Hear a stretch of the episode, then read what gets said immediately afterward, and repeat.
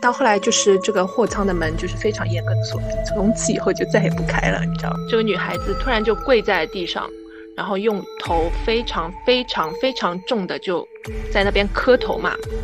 所以，而且本来回字形它就不是一个很好的方形。坐在我的床上，然后这个所有的头发都是披下来的。对，它是纯黑色的窗帘，我的天呀！然后那个，然后那个那个电视又正对着窗。大家好，欢迎大家收听番茄沙司 Catch Up。农历七月呢，是我国民俗传说中的鬼月。据说呢，每年的农历七月初一呢，便会打开鬼门，放出恶鬼，一直到七月三十日才关上鬼门。那也就是马上要临近我们的中元节了，所以这一期节目还蛮特别的，我就邀请了这个我的几位空姐朋友，瑶和崔崔呢，都是我们前嗯国际国内航司的空乘。大家好，大家好，好。那为了加强一下可信度呢，也跟大家 hands up 一下，我们三位的飞行年龄加起来差不多有十五年了，所以那我们今天来聊聊的飞行的遇到的灵异的故事，一定是有料又有量。说到飞行的话，不知道大家会想到什么？我觉得第一个就是飞机上嘛，第二个就是酒店，所以在这两个地方，其实很多的这个电影的题材里面也都会经常拍到。嗯，那可以让瑶先分享一个，就是在国际航班中，嗯，有哪些地方是你比较不敢飞的？因为像我们很多时候都会有一些前辈的口中，前辈口中会说，呃，这个地方啊闹鬼，对，就是闹鬼。我们有很多地方，呃，也没有很多啦，但是，但是，但是我的确有两个地方不是很敢飞哈。首先，第一个就是那个法兰克福。嗯，我们法兰克福住的是那个机场酒店，我记得是，呃，我就不说机场哪酒店品牌了，反正就机场酒店。然后我记得，呃，好像很多航司都住在这个酒店，然后这个酒店很大。据说哈，是泰国的那个那个国际航空公司，他们有一个女生呢，当时是好像在这个酒店里去世了，呃，那个呃空空空空乘哦。在在 layover 的时候，在这个酒店去世，然后呢，呃，去世之后，他们当地泰国他是有某种信信仰的吧，应该是信什么佛佛教之类的，呃，当地的一种一种叫叫吧。然后呢，他们就像中国的那个有有什么跳跳大神跳跳大神，呃跳对对对对，就就这种对跳大神有这种仪式啊，对对对，有这种仪式。那个女生她去世之后，然后他们家里人就做了这样的一个仪式。然后呢，那个那个神婆呢就说她在这个酒店去世，所以呢，这个酒店的她去世的房间呢要放一幅壁画。然后呢，这个壁画里面呢有一个小有一个呃小女孩。然后呢，这个小女孩就是她，也就是说她会一直在这里。哦，就是就是这这个壁画就。挂在她那个去世的房间里面，就一直挂在那里啊？应该是的，我也是听说。天呐，那那下一个住在这个房间里面的人是要跟他同床共枕，一起生活？咦，我的天呐，太恐怖，我鸡皮疙瘩都起来了。我的天！然后每次我们飞那个地方的时候，同事都会开玩笑说：“哎呀，你到酒店之后一定要先看看房间，那个房间的壁画里面有没有小女孩，好恐怖哦！而且，对对对对对，嗯，就很恐怖。然后，所以我每次飞那儿的时候，就其实蛮害怕的。嗯，大家不知道是哪个房间嘛？因为酒店肯定不会讲哪个酒店哪个房间里面出现过什么问题嘛。对。对，看谁中奖是吧？因为讲到法兰克福，其实我有个故事。嗯，那我这个故事其实跟身边很多人都说过，因为是我仅有一次遇到的，我自己发生的，我也没有办法去解释的一个比较灵异的故事。那我们其实之前飞呃德国住的酒店呢，经常被乘务员说闹鬼，所以很多人他不愿意一个人住。虽然我不是一个无神论者。那我当时是觉得，嗯，这个酒店给我感觉很舒服，然后呢也很明亮、很干净，所以当最后大家都不愿意一个人住的时候，留给我一个人的一一个房间，我其实是 OK 的，我没有太大的抵触。那你觉得应该挺爽的，因为欧洲的床一般都很小，自己一个人住当然更好一点，对吧？对。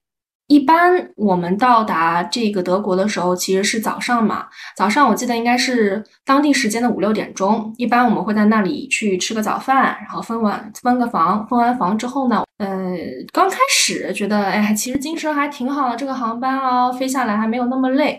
但我一进到这个房间，我就感觉人很不舒服，然后很困，很想睡觉。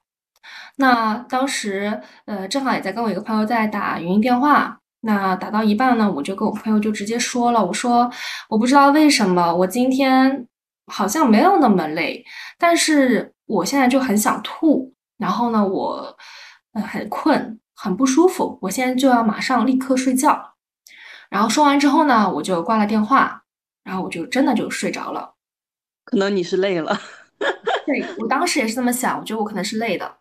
然后呢，我睡觉之前还不忘搁了个闹钟，因为是当地时间早上五点多嘛。其实我们约了中午一起出去吃饭、逛街。那我就这一睡呢，是睡到了中午，嗯，没有太多的异样，因为也是个白天。但是呢，闹钟响了之后呢，我特别的困，特别的不想起来。但是我还是起来了。起来之后呢，我还是觉得体力没有恢复，还是觉得头晕、想吐、想睡觉。但是因为跟同事都约好了，所以我就收拾了一下，简单弄一下，把包背一背，化了个妆，我就出出门了。一出房间，我觉得哇，外面的空气还蛮新鲜的，我觉得还人的这个精力就恢复来了一点。那我就出去吃饭啊，逛街啊，差不多到了，呃，用完晚餐再到房间，应该也是七八九点钟的样子吧。其实又到了当地的睡觉时间。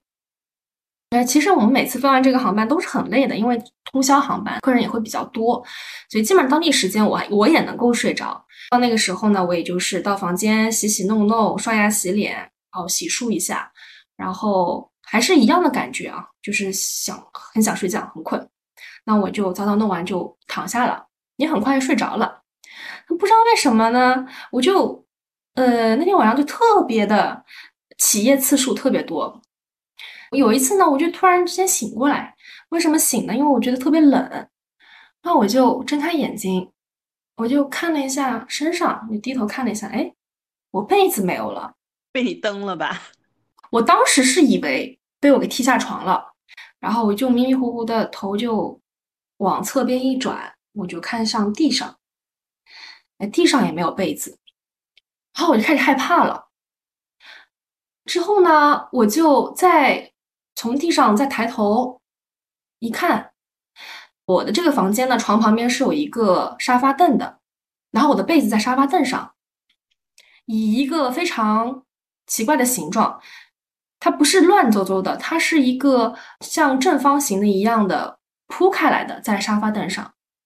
沙发凳离我这个床其实有段距离，就是如果我是踢被子的话，踢不到那儿。它就是很方方正正的，就是整张铺在这个这个嗯沙发椅上，就感觉像是被人拎起来，就是被两个脚拎起来，然后丢在上面的那种。是不是？是不是你梦游啊？梦游，然后叠好放到那里啊？没有，它不是叠的，它就是像是，就是就整张拿过去那种。对，整张拿过去。反正你也不可能踢得这么远嘛。对我踢不了那么远，我也从来不梦游。我看到那个时候我就害怕了，我一下子就很害怕，我就迷，就是有点像喝醉了一样，就跑过去把被子拿起来，然后就把整个头给捂住了，然后我也不敢动，不敢呼吸，因为外面还是天黑着嘛。哇，那个时候那你也敢拎这个被子啊？万一这个……那我冷呀，那我只能盖被子呀。那他也冷的呀，你要跟他抢被子啊！我的天呐！我都没有想那么多，我当时就是脑子一片空白，我就觉得就是很脑袋很沉，然后很想睡觉啊。完了以后，嗯，也是醒不过来。那只要一出一出这个房间，我就神清气爽。嗯，我补充两点啊，就是这个酒店呢，呃，一呢，就它其实这个位置呢是在一个墓地边上的，它是卖墓碑的，它也也有几个小的墓地，我就是没有太大感觉，其实，因为那老外他也不避讳，他也不觉得墓地在那儿会是一个破破坏风水的事情。其实再补充第二个点呢，就是，呃，因为刚刚瑶说到了一个壁画的故事，所以让我也想到。嗯，在这个房间里其实是有个灯箱的。当时很多乘务员说住在这个酒店觉得比较诡异，是他们晚上看到灯箱上的人眼睛动了。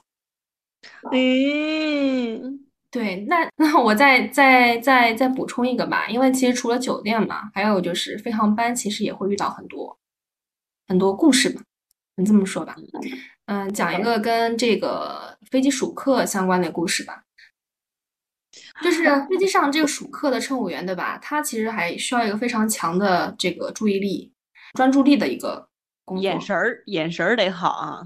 对，包括但凡有旅客跟你讲话，就是嗯问你一些问题啊，有可能就漏掉了嘛，开小差了。对，漏了之后你就开始很慌。然后没没关系，到后面还会再走一圈的。然后还有什么，你知道吗？你知道这个门口数客的人，他不光手上动，他心里也动，他他嘴巴上也念，你知道吗？因为我们怕数客气坏了。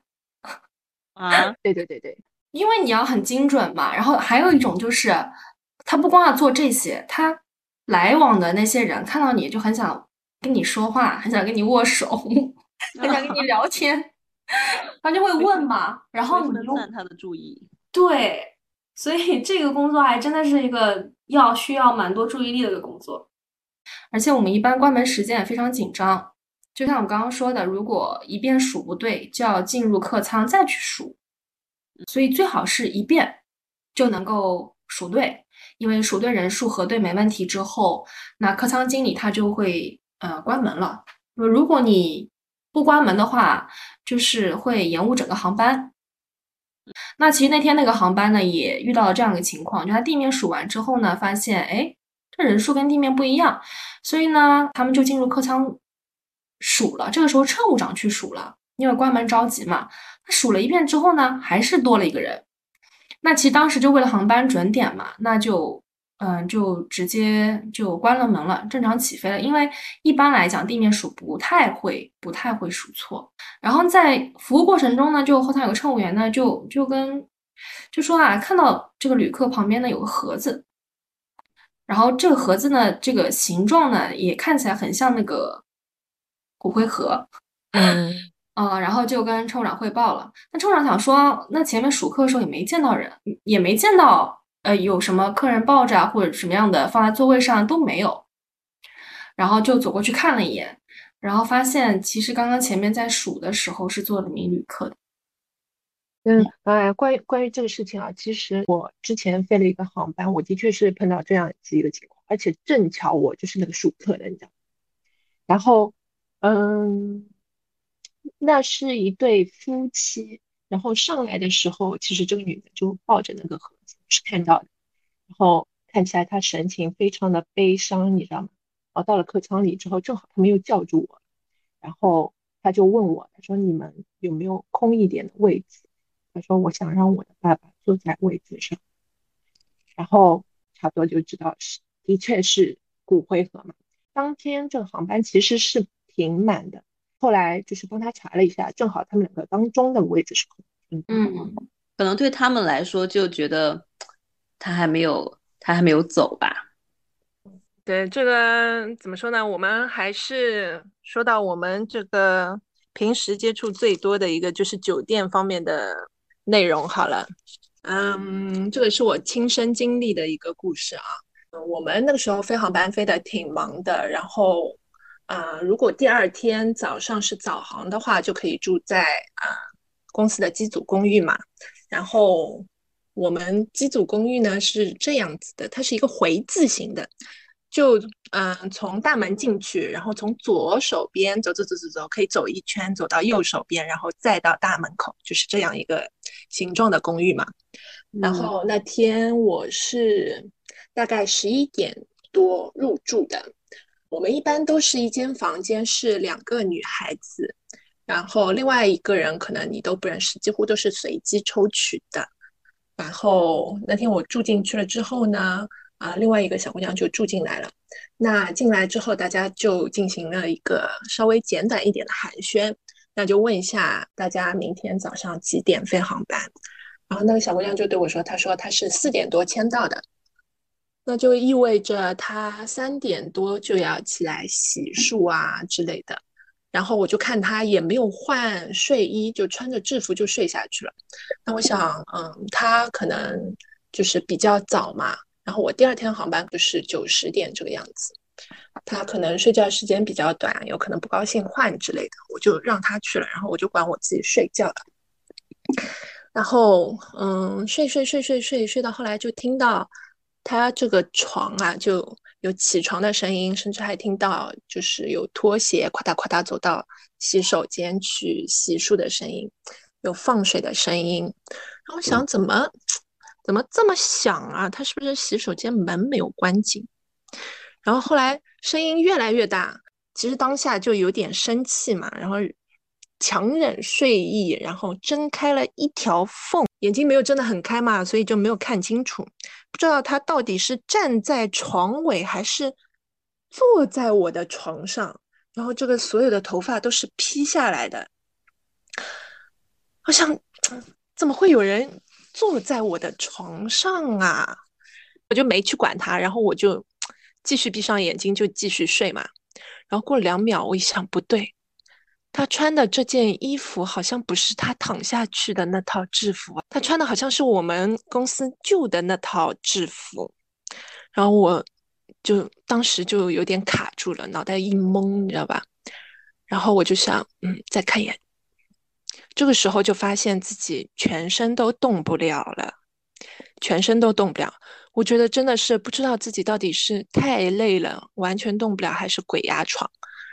就把全身的力气全都集中在脚趾头，然后我就用力用力用力用力，好，突然之间脚趾头可以动了，然后瞬间我的眼睛啪一下这样睁开，整个房间都是没有人的，然后我看了一眼他放香包的地方也全都没有香包了，然后我看了看时间嘛，手机这个时间已经是六点多了，因为他当时签到是四点多就签到嘛，其实他已经早就走了。所以根本就搞不清楚自己是做梦啊，还是太累啊，还是真的是撞邪，你知道吧？这个故事就是这个样子，嗯，是我自己亲身经历的啊。但我记得印象里面那个回字形的机组公寓楼里面的确不是太干净，所以而且本来回字形它就不是一个很好的房型。啊，风水啊和这个房子的结构都不是特别好。那我也补充一个吧，这个其实也是，嗯，也是一个，嗯，民航界流的流传的也比较久的故事吧。其实跟第一期的时候有有有点类似吧，因为这个故事我，嗯，的确是听到前辈讲的。嗯，一般呢，我们飞大飞机嘛，都是会飞超过十个小时以上的那些非洲际的航线，因为大通大飞机双通道的，执行一些远程航线。那一般像这样的飞机的话，我们通常会配备十四到十七名左右的乘务员。那非洲际的就是会轮班倒。什么叫轮班倒？就是说，呃，完成正常的用餐服务之后呢，关灯休息的时候，乘务员其实也会休息。然后呢，呃，一般的话，我们执行的机型有空客跟波音。波音的机组休息室呢，它其实是有一个呃狭长的上楼的通道，它是在飞机的差不多是行李架的这个高度。那空客呢不一样，空客它的机组休息室是往下走的，也就是临近货舱的这个位置。我再回到这个刚刚说的这个乘务员的休息。那完成所有服务之后呢，一般客舱经理就会开始排轮流值班的时间。那其实远程航线呢，一般中间起来值班的人就会比较痛苦嘛，因为正好睡了一半，然后起来值个班再继续睡。那这个时候一般会安排比较新一点的乘务员去去做中间的这一轮值班，所以很多乘务员都会设闹钟嘛。那那是一个到美国的航线吧。差不多凌晨两点的时间左右，大部分的旅客呢用完第一餐之后就很困了嘛，因为北京时间，有很多客人就慢慢的就入睡了。那乘务长就会告诉要把他换下来的这个新乘，跟他说啊，你呢在休息室休息到五点钟，然后上来去换我的班。那这个小姑娘呢也设了闹钟，她就设了一个四点五十分，那可能还有十分钟起来梳个头啊、化个妆啊、补个妆之类的。然后呢，他呢又怕自己醒不来，所以他又开了一个四点四十的闹钟。等于他开了两个闹钟，那结果，哎，这四点四十闹钟没响，一直到了四点五十的时候，有个乘务员就就就进来了，就摇摇醒他，跟他说：“哎，你你快点准备啊，你时间到了，你要去值班了。”当时灯光也比较暗，很多时候很多人在被摇醒的时候眼睛也睁不开，那他其实当时也看得迷迷糊糊的，没看清脸。那小姑娘就会以为乘务长叫她嘛，一般这也比较正常。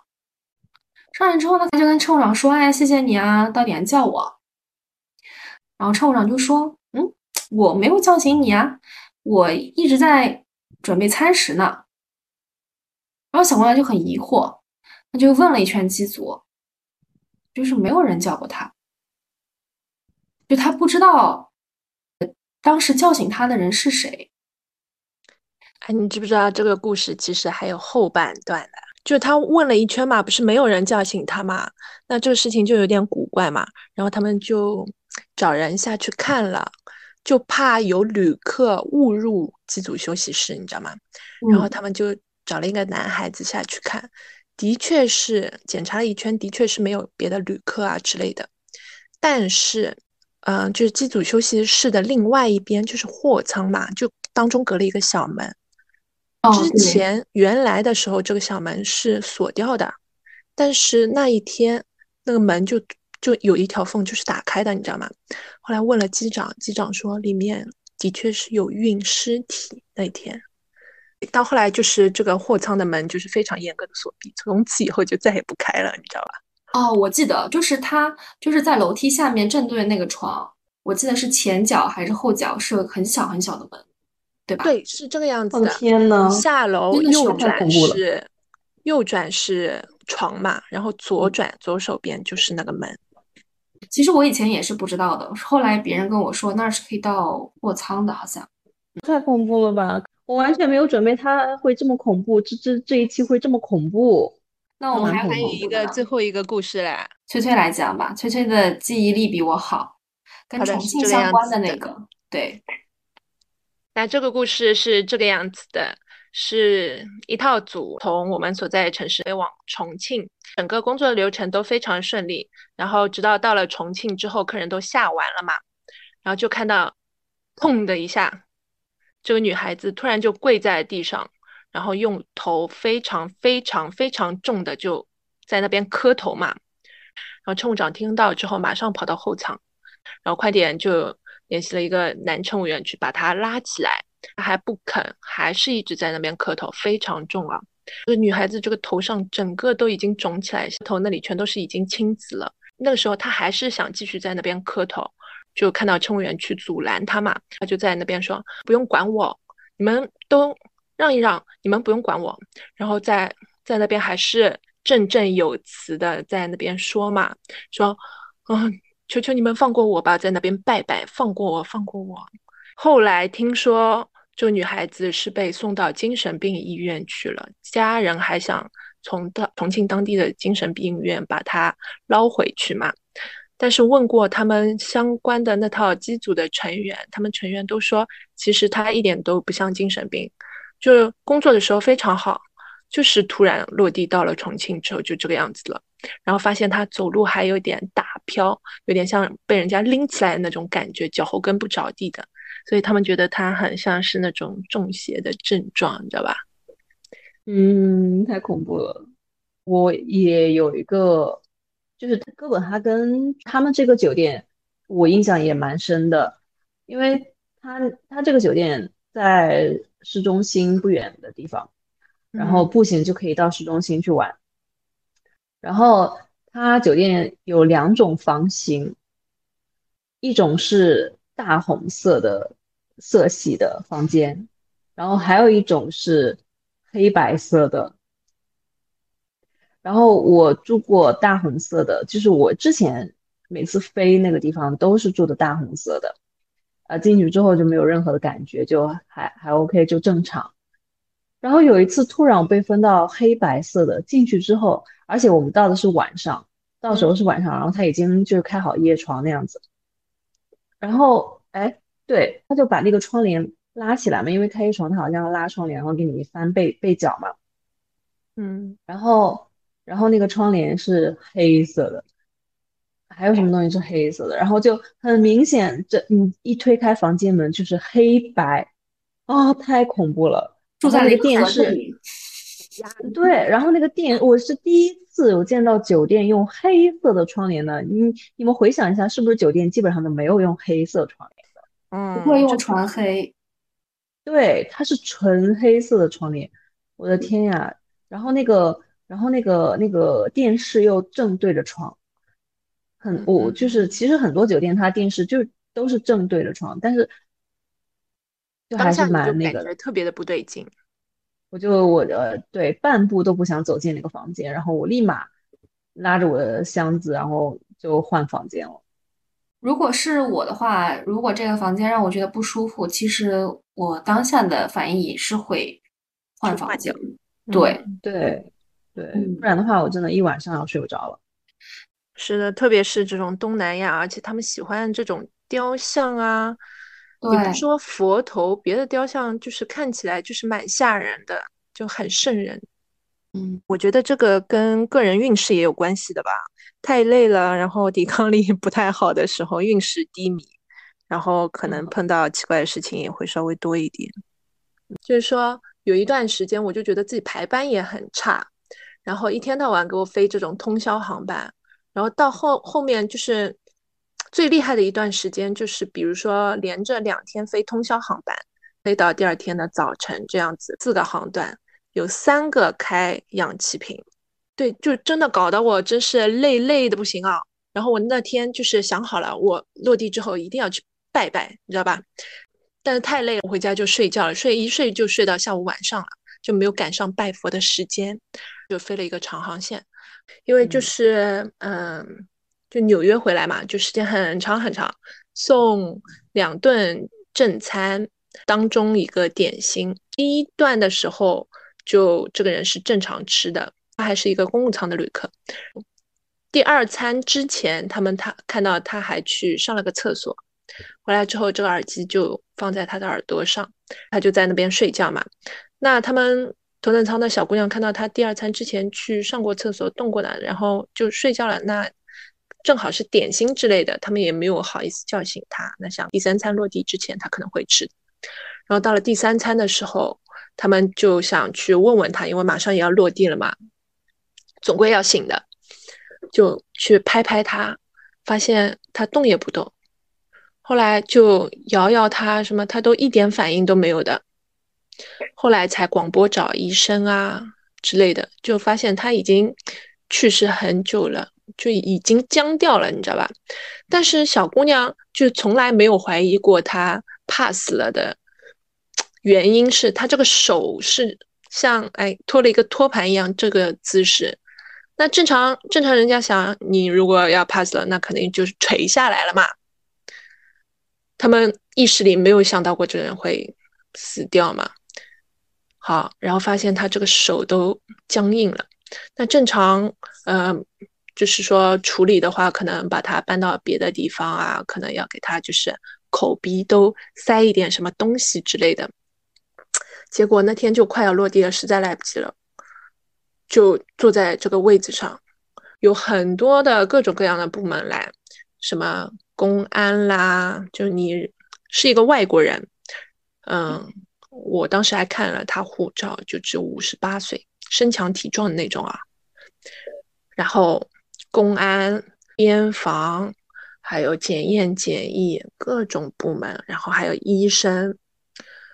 这个航班原来是七点多落地的，然后他们头等舱、公务舱所有经过他那里一片的所有人，包括安全员都被叫到警察局去了，到半夜里两三点钟才出来。然后我想不行，一定要去拜。第二天非常果断，赶早去拜了。之后整个流程就非常的顺利，就再也没有出过这种乱七八糟幺蛾子的事情。到后来我是有点信了。这个故事其实还挺惋惜的吧，但是我的飞行生涯可能相对的还是比较顺利一点，有对过，有遇到需要急救的客人，但是没有遇到过说，嗯，就是那么来不及的一个情况。因为我感觉只要客人向乘务员求救了，在飞机上基本上不太会让旅客到这样一个难以挽回的状态。嗯，因为我们其实还是有一套比较标准、有效的、及时的一个急救的流程，对吧？对，嗯，我客人真的遇到了不舒服，就我们刚刚说的，飞机上也有药箱啊，也有急救箱啊，包括机长可以找到平啊。对，机长可以到最近的备用机场，然后立马联系地面。然后飞机上，我感觉总总会有个有医学相关知识的医生啊或护士的出现。那本身乘务员他每年也是要做一些急救的呃训练嘛，包括嗯，我们经常说就是只要客人嗯还有呼吸，那我们一定是呃或者说只要客人呢没有。明显的死亡特征，我们是会急救到落地的。嗯，对，就是一定会进行一个人道主义援救。对，对对对，因为因为当时呃我们好像有规定，哎也没有规定，但是也是遇到飞机上有有有 pass 的这个事情，然后就轮流做那个呃呃 CPR 之类的。啊，对，轮流做 CPR，对，然后。大概做了半个小时，嗯，你客人后来 OK 了吗？没有啊，其实他已经 pass 了。哦，对，还有一点，对，补充一下，就是乘务员是没有能力去宣布呃旅客的死亡的，是没有办法做这个事儿。对，对，只有专业的医护人员才可以。所以乘务员在飞机上的职责就是，嗯，就对。就是我会保障到我把这位客人交到医护真正的医护人员的手里，我们对他是一直进行一个急救的。嗯，是的，嗯。其实今天也讲了蛮多灵异故事的，然后我不知道这一个呃飞航班中的鬼故事这个特辑剪出来最后会是什么样子的。嗯，因为其实，在我们的录制过程中。磕磕绊绊，就可能在放出来的时候，大家听的还是比较完整的。其实，在录制过程中，我们三个都有点害怕，并且出现了一点点小插曲。对，所以我希望我在呈现给大家的时候，还是一个比较完整然后连贯的一个故事。那这个今天呢，我们这个呃中元节特辑我们就结束啦。那如果大家还有什么感兴趣的，可以留言告诉我们。那我们下期再见喽，拜拜拜拜拜拜，下期聊点开心的好吗？可以。我现在最怕就是回去打开之后发现啥都没录上，那就真的是恐怖故事了。啥都没录上嘛，那就乱了。要 去拜拜了，明天又要拜拜了。